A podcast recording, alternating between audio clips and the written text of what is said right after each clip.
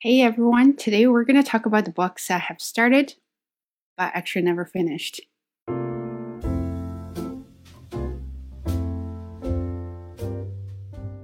So if you're if you just wake up or you're doing something else, get your tea or coffee ready. Let's talk about the books I have started but never finished. Um, to be quite honest, I was never an English reader. My reading skills were really terrible. Every time when I did a reading tests or anything about reading, mm, yeah, it's it's kind of like crappy. But uh I, I may said this many times when I started reading English books. Like I actually enjoy the books is when I started reading a book called "The Hate You Gave." Uh, I've talked about that book a lot of times. Maybe not here, maybe somewhere else, but I've definitely mentioned that many, many times. When people ask me like, "What kind of book should I start with?" and then that's always the one I recommend because first you're gonna pick the book that interests you. Second, the story has to be very exciting so you can get into it and then third, of course, is the language. You don't want to start with um, nothing wrong with the classics. I mean, if you are a very experienced reader and you want to uh, get a little bit deeper, uh, classics are, of course, very classic. But for me, it's always very hard because the language is a little bit dry, and sometimes I have to do a lot of uh, research on certain references there and to to understand the book. So, you know I work whole day. Sometimes when I get home, it's just hard for me to do another kind of job to to finish the reading. So that's why when I pick a book, I always see if the story is interesting, uh, language and style, and uh, you know I want to amuse myself. So that's how I picked up uh, the Hate You Gave, and then I started reading more and more, and then found out like you don't have to be a test good reader. You just need to be a reader and then you can start from there. However, there are some books that you thought you'd be really interested in, especially when people recommend you, like, ah, yeah, it, every, everyone, right? So you go all social media, all the social medias, and they're going to be like, oh, highly recommend this. Uh, this is the must read in 2021. This is must read in 2022. Things like that. I mean, books are pretty. Books are good, but opinions on books are very um subjective, right? So uh, you you got preferences. Like I don't. I'm not a fan of uh, romance. I'm not a fan of comedy. So uh, things like that, I have no interest in it. And even though there are a lot of book, really really good books about romance, but I'm just not a big fan of it. So for that reason, I can't finish books like that. And then, of course, you want to come in? do you want to come here? Yeah. Good boy. Okay. He just finished a treat and he wanted to get up on the sofa and uh, I have all cables cables all over the place. So anyway, so I do want to talk I'm not talking about books that are new out there. I'm talking about the books I have started probably in 2019 and actually never finished that for a few reasons. There are some books I just can't finish, so I will mark that not finished and I give for reasons why I didn't finish. So things like, especially things like self help or uh, other things that will, I forgot what kind of books. But anyway, there's a book that, that teaches you how to do um, bullet journal, things like that. Uh, the, it's it's a very good. It, it is a very good book if you go to Goodreads and it, it's got a good ratings there as well and a good comments as well. But the problem is for me, it is not very practical. I can't spend a lot of time on planning my journals. Uh, I can write it down. I mean, I have my own checklist, bullet journal, things like that. But I figure out I have to go very simple to keep the momentum of myself. Um, so I have to I have to make it very accessible for myself to continue. If if there are too many steps or have to plan a lot, it's just hard for me to move forward. So if you know what I mean. So books like that, and some books I think another one is David Hawkins. Yeah, I think that's his name. Uh, called Can't Hurt Me.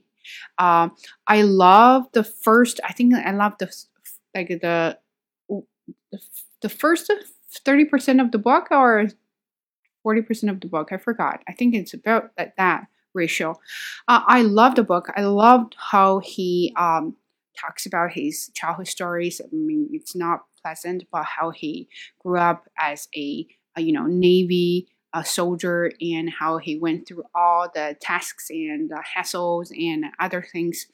I learned a lot from him, and then from there till further, and then he become he becomes like that little bit kind of the cult leader, you know, is that you got to do it, you can do it, and things like that. I mean, sometimes it just doesn't really convince me. You know, I, I know stories are good, stories are touching and educational at the, at the same time, but how, but sometimes when you read it, you just feel like, okay, uh, if I stand in front of a mirror and talk to myself saying that you can do it today, I'm not going to be able to do it because I don't have any plans. I can't just say something or I can't just do prep talk, pep talk, and then I'll be able to do it. The same thing with your confidence. You're not going to stand in front of a mirror and say, i look beautiful today, and the whole day you will have confidence.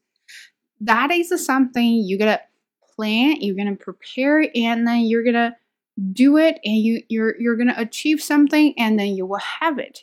It's not just you say it or you read it, and then you can learn. So those kind of books, I kind of just gave up, uh, have no interest uh, to continue. So yeah, and but there are some books, quite a lot, that I do want to finish. I just didn't get a chance to finish them.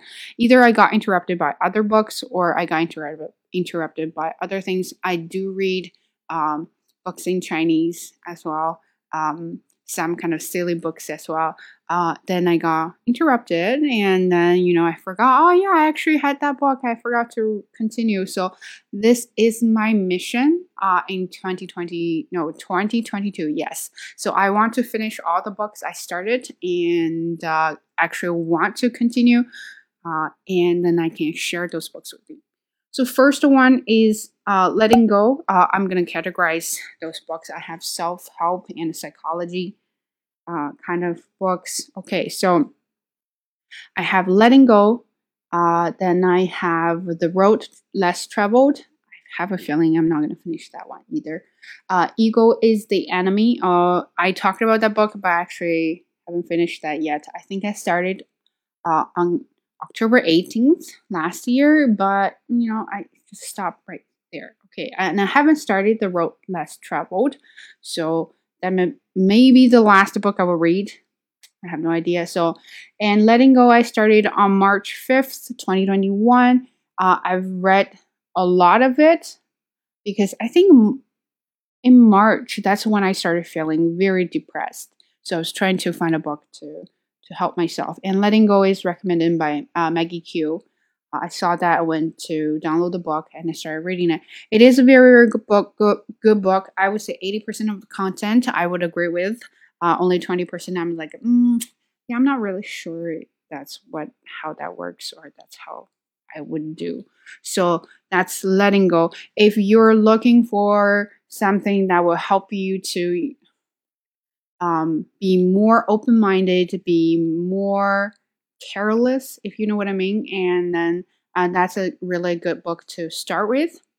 Uh, language wise, it is okay. I, I think it's a little bit difficult just because you know there are a lot of terminology there uh, but other than that i think it's easy to read and you will find a lot of things relatable um, just because you know sometimes you just really care about what other people think. Sometimes you just really care about why that person didn't respond to your message.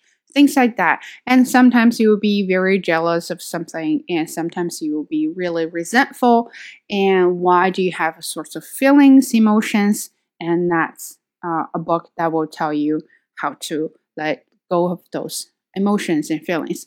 The only thing I didn't really agree with is is actually the title letting go because to be quite honest I, you you guys all know i'm currently reading the uh, atlas of the heart uh, people have negative emotions and feelings and when you have a jealousy when you have envy when you when you have a resentment it is very normal right I, I don't i think this book part of this book is trying to uh, make you realize those emotions are not good. So you should let go, the, go of them. But I think uh, Atlas of the Heart is more like uh, those feelings are not good, but that is part of us. So you are going to acknowledge them, learn them, and, and do better and make changes according to them uh, wisely. So that's why I kind of gave up but some of that is really good. So if you're interested, definitely uh, check that out. Uh, another one I mentioned here is The Road Less Traveled. It is very famous book. It is not new. A lot of people actually recommended this book. Uh, I haven't started yet, but I started first sentence, not first sentence, the one, I started the first page. There's a one sentence that kind of really uh, struck me at that moment. It says, you know, life is full of uncertainties or something like that. I forgot. But it it kind of reminded me every time when I have downtime, I will remind myself, like, look, life is like this, where life happens. Uh, good things, bad things, they all happen. And then it is normal. So when you have a downtime, uh, we are not just like, you can't make everything happen. It is normal and it is temporary. It is not permanent, it is temporary. Everything, good or bad, they're all temporary. You will go, you will just get over it. So that's why I want to start that book. Uh, Ego is the enemy. Uh, I really like the book, and some parts are so-so, but I like how he uses different kind of historical figures to talk about stories, give examples. I do like that, and also because I am having this channel and I'm kind of growing, uh, very in a very slow speed, but I am growing. I've got you guys uh, all sending me a very warm comments and messages and sometimes i can get a little bit you know uh, above there and sometimes it can be as high as a kite. But uh, i think ego is the enemy. Will drag me down to the level that i was thinking hmm, you're you know you know what? You're actually nobody. The only thing you're different from other people is you make this video. Okay. So that's why i think ego is the enemy. Is always a good book to remind yourself that you are great, but other people are not bad as well. So you're you might be unique, other people say unique, right? So you are not um you're not superior than anyone else. So you're just you, and your ego will be your enemy to to stop you uh, learning more, to stop you uh, improve more. So I think that is a really good book. Uh, that I haven't finished yet. Yes. Uh, another one uh, about self help is actually a um, Chinese book, not Chinese book, is a book that is in Chinese. I didn't find the English version, and the Chinese translations are pretty good. So it's from it's called 啊、uh, 内向高明者如何向如何在外向的世界自在生存，好像是这样子的。嗯，啊、uh,，so my comment here is this is a book that will calm you down and you will really think about yourself. So, uh, of course, introverted, very sensitive, and especially um, if if if someone comment on this video and then I comment back, and if you didn't comment comment me back, and I would be like, oh, did I say something wrong? Maybe you know I did a bad thing and she didn't like me or something like that. So so anyway, that book will show you how introverts kind of work and how they react to things and why it is not bad. Uh, yeah, I kind of learned, but because I started in February 16th, at February 16th, 2021, um, some of the parts I've already forgotten, so I have to go back and review that one more time. Uh, hopefully, I will finish that. Okay, and uh, those so of course, the new book, Atlas of the Heart, uh, that is my number one. I'm gonna finish soon. So, and I will share some so, some of the so, thoughts I have about the book, and I'm sure it's gonna be a few episodes to talk about this book because now it is my number one favorite book. So that is uh, self help or psychology related books. Now I have um, uh, biographies. So I did have, I do have a few biographies um, in the summer book that you might not be able to find it. Okay, so first one uh, is the Fran Lebowitz, the Fran Lebowitz read. Uh, if you know the Netflix show called Pretend It's a City, uh, she is my favorite. She's very, very wise. And I mean, nowadays when she talks, she may offend a lot of people because, you know, that's what New Yorker do. a New Yorker does. And uh, but I do think a lot of things are very true. I love this book. It's very, very funny. Oh, sorry. Uh, that's right. That's nonfiction. Okay, that is not a book I was talking about. Uh, Notorious RBG. Uh, that is the book I want to say the life and times of Ruth Bader Ginsburg. So I'm sure uh, a lot of you know her. She's very famous, and I love this book. She has a lot of books about herself. Uh, you have to be careful to pick the one that is actually really good. There are a lot of crappy books about her, and then the narration style is really crappy. But this one I find so it has good ratings on Goodreads, and a lot of people have actually good comments about it. So that's why I picked that, picked it up.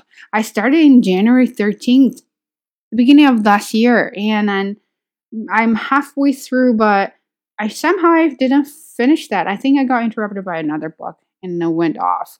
So anyway, so this is a book I will finish and uh, I will share that with you. And there are a lot of things uh, I really like about this book because she is a feminist, but you know what? She's not like oh, women are the best or things like that. And she also fights for uh, men's rights as well. Men's right, yeah. Um, so it's about equal rights. It's about it's not about which gender is superior than the other. The other. So um, that's why I really like her, and she has a lot of very very wise and funny quotes here. And uh, of course, I'm going to finish that one. Another bibliography is Billion Dollar Whale by Tom Wright and uh, Bradley Cooper. Hope, Bradley Hope. Uh, this book, you, uh, it, yeah, okay. So I think it's a band. Uh, so you may not, first of all, you may not find it. Second of all, when you see it, you may find it a little bit offended, but uh, I don't know. Um, so I'm not going to talk too much about this book, but I will definitely finish it. It's very interesting, very interesting. Okay, uh, another uh, biography is the one I am going to start today. Uh, that is Kitchen Confidential. I love a lot of cooking shows and love a lot of chefs there, and uh, Anthony Bourdain is one of them, and I like him because he's very open-minded. He's very international. Uh, when he travels when he traveled around the world, he tried different kind of food.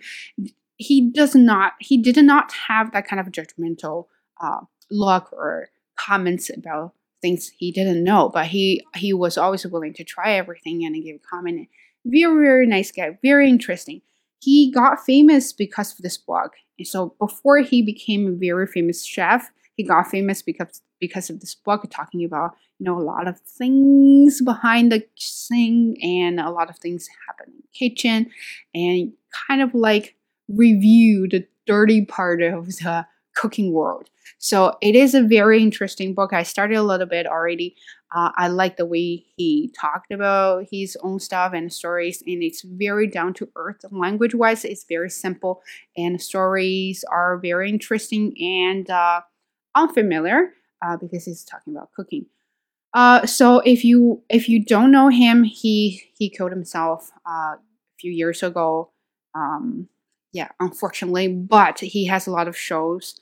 Uh, I like him a lot. I love those kind of shows because he traveled a lot to try different food, to discover a lot of cultures, and uh, even some of very controversial issues. So, love him. Love this book. I'm going to start when I finish, and I will share that with you. So those are the three um, biography, biography. Sorry, biography. Yes. Um, nonfiction. Nonfiction. I have two. Uh, one is the Fran uh, read. I said that Fran Lebowitz.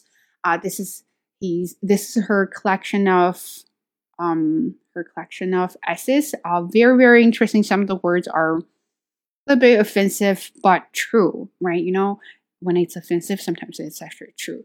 Uh, yeah, I like I like her style and I like the way he talk she talks. And when you read this book, you definitely feel like that's her. That's how she talks, and you feel like she's talking right next to your ear.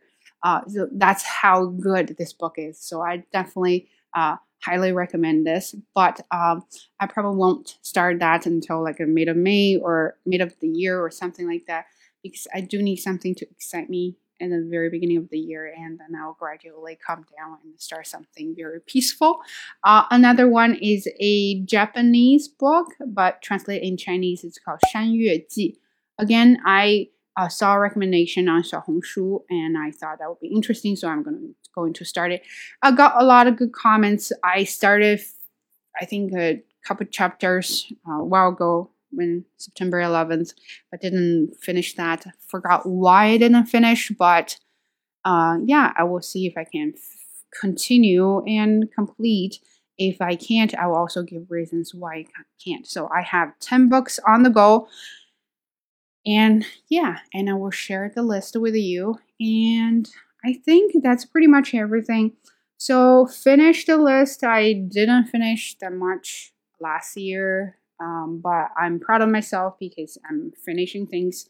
So since 2019, 2020, 2021, and plus that, I've done books like this. Okay, I will continue because I started. I didn't start to use Notion to track my reading until like 2020, 2019. So that's why I, some books I've done before. I have no record for that, but after that, I'm trying to go, do a better job about it. But yeah, let me know if you have any recommendations about books, and also let me know what you want me to talk about for for future episodes. Yeah, I'm trying to get ideas. Okay, that is it. Uh, hope you like it, and I will share the reading list somewhere else. I'll make sure you will have it. But uh, let me know if you want to know how to set up your uh, reading list or tra- reading tracking log or something like that. Okay, that's it. Okay, that's really it. Okay, bye. Catch you in the next one. Peace out.